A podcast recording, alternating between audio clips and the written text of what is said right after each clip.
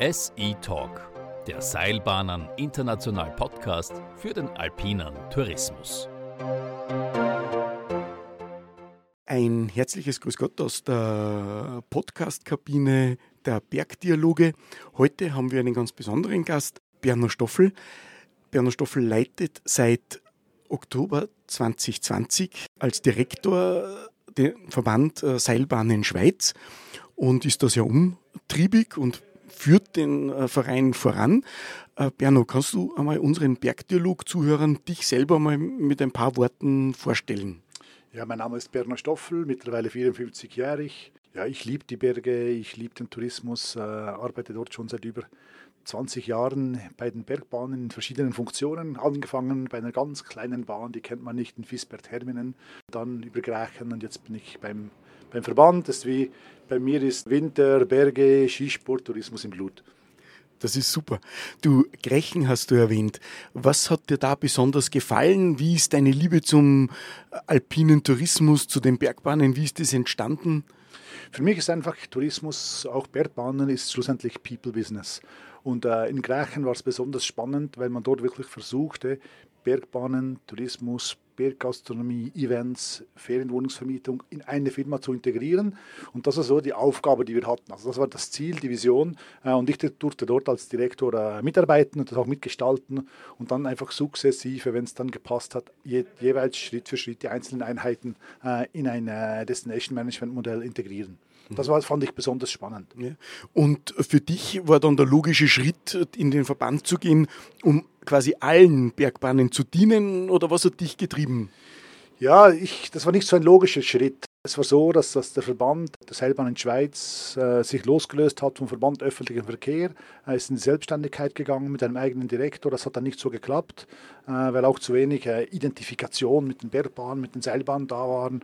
Äh, und da ist der Verband ein bisschen so ins Abseits geraten, hat da nicht mehr den großen Einfluss. Äh, und ich habe da gekämpft, dass der Verband dann wirklich mehr Einfluss nimmt, dass er anders aufgestellt wird, dass eine andere Strategie daherkommt.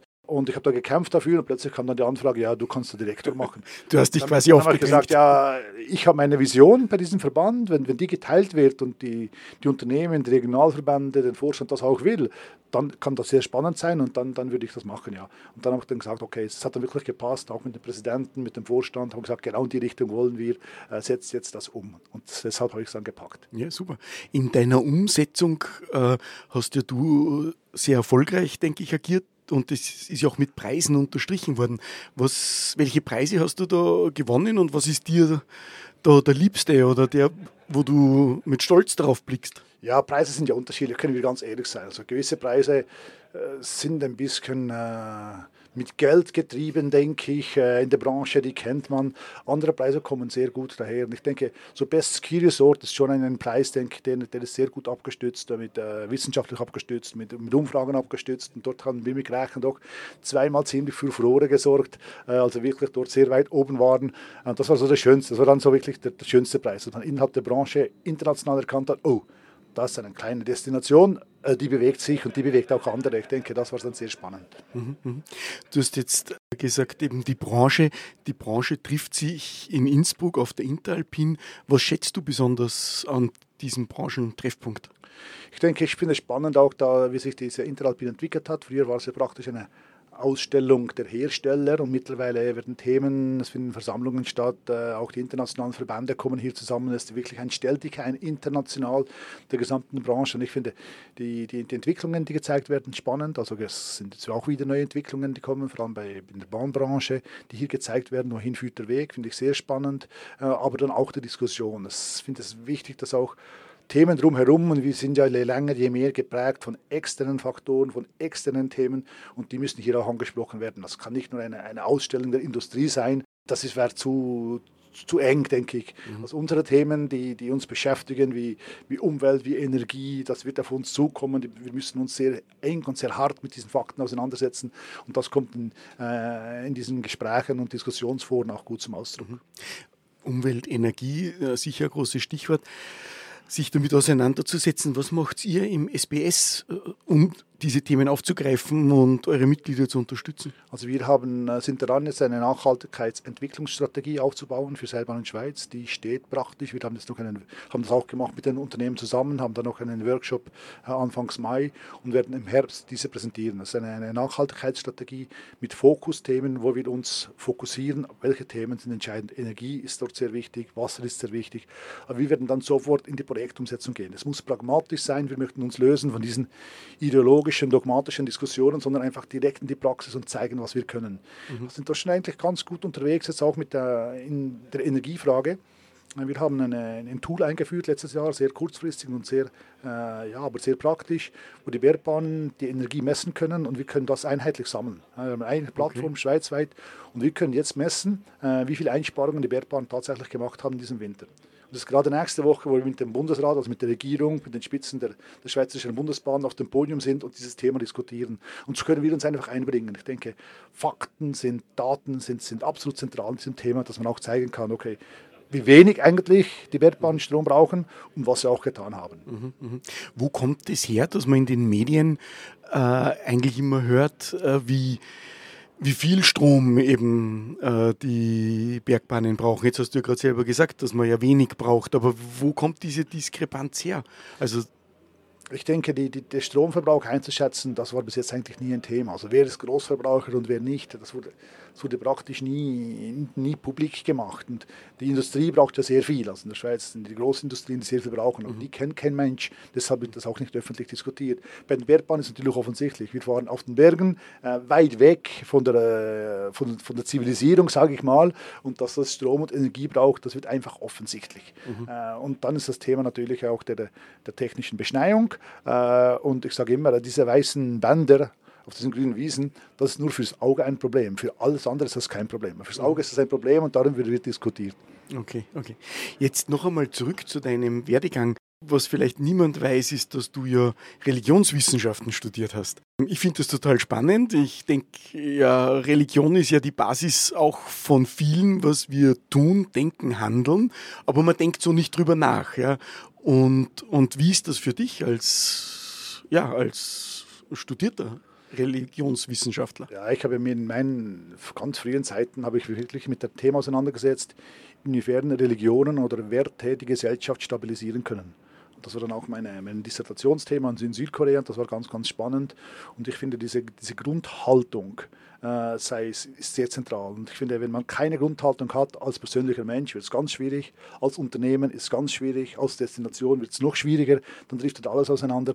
Und es ist wichtig, dass man in den Destinationen, aber auch in den Unternehmen diese Grundhaltung, diese Werte definiert. Und ich habe dann auch äh, in Greichen sehr stark mit diesen Werten gearbeitet. Also ich habe dann am Schluss nicht mehr äh, Zielvereinbarungsgespräche mit äh, Sozialkompetenz und persönlicher Kompetenz gemacht, sondern auf die Werte die wir uns verpflichtet haben und die die Teams sich selber gegeben haben. Mhm. Und das gibt einen ganz anderen Spirit an das Unternehmen. Also das kann man schon, ohne jetzt zu sagen, welchen Wert und was man will, also gar nicht missionarisch zu sein, mhm. aber ich denke, diese Grundhaltung finde ich äh, sehr, sehr zentral. Mhm. Und jetzt heute die Werte vom SBS. Welche Werte lebst du da in deinem Verband? Ich denke, also als SBS ist, denke ich, ist, wir haben ja praktisch, wir können nichts durchsetzen, nichts. Für uns ist, ist Teilen, äh, Vermitteln, ein, ein, riesiges Thema. Und das einfach das Commitment zur Branche ist für uns ganz, ganz, äh, ganz, ganz wichtig. Also wir haben hier eine, eine wichtige Rolle zu spielen, dass wir versuchen, intern sehr stark zu integrieren. Also integrieren, integrieren, integrieren, wie man es kann, ist brutal wichtig. Und gegen außen uns auch ganz klar zu zeigen und zu profilieren. Ich denke, ein Profil zu zeigen, was ist unsere Rolle auch gegenüber der Regierung. Also sind wir äh, freundlich, aber sehr, sehr hart in der Sache, auch gegenüber den Medien klarzustellen, wie wichtig dass sie bei Seilbahnen sind, dort auch Profil zu zeigen. Ich denke, mhm. das ist für uns sehr sehr entscheidend. Ja, ja. Die Zusammenarbeit mit der Regierung, was würdest du dir da wünschen, wenn jetzt Weihnachten wäre? Also ich muss sagen, wir hatten eine Anfangs nicht, was ganz schwierig. Wir hatten beispielsweise mit der Regierung äh, im Bereich Gesundheit bis am Schluss super zusammengearbeitet. Wir durften am Schluss sogar dem Departement, also der Vorstufe, äh, den Antrag schreiben, der dann in die Regierung kam für sie. Also das war dann wirklich das Highlight. Mhm. Und dass sie mhm. uns so viel Vertrauen geschenkt haben, gesagt, okay, schreibt ihr den Antrag und wir reichen dann den Bundesrat ein, also in die Regierung mhm. ein. Das war, dann, sehr gut. Das war dann sehr gut. Äh, beim Strom ist es ein bisschen schwieriger.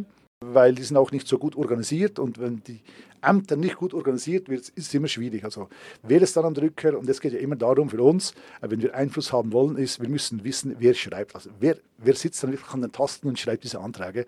Und das war, war lange gar nicht klar bei Ihnen. Und beim Strom wird es schwieriger. Aber ich sehe grundsätzlich nicht schlecht. Äh, es geht nicht von heute auf morgen. Es geht einfach darum, den Fuß reinzuhalten, möglichst früh zu sein, auch zu wissen, was wollen sie, wie können wir ihnen weiterhelfen äh, und dann so Vertrauen zu gewinnen und dann Einfluss zu nehmen. Ich denke, das ist so ein bisschen unser Weg. Ja, ja.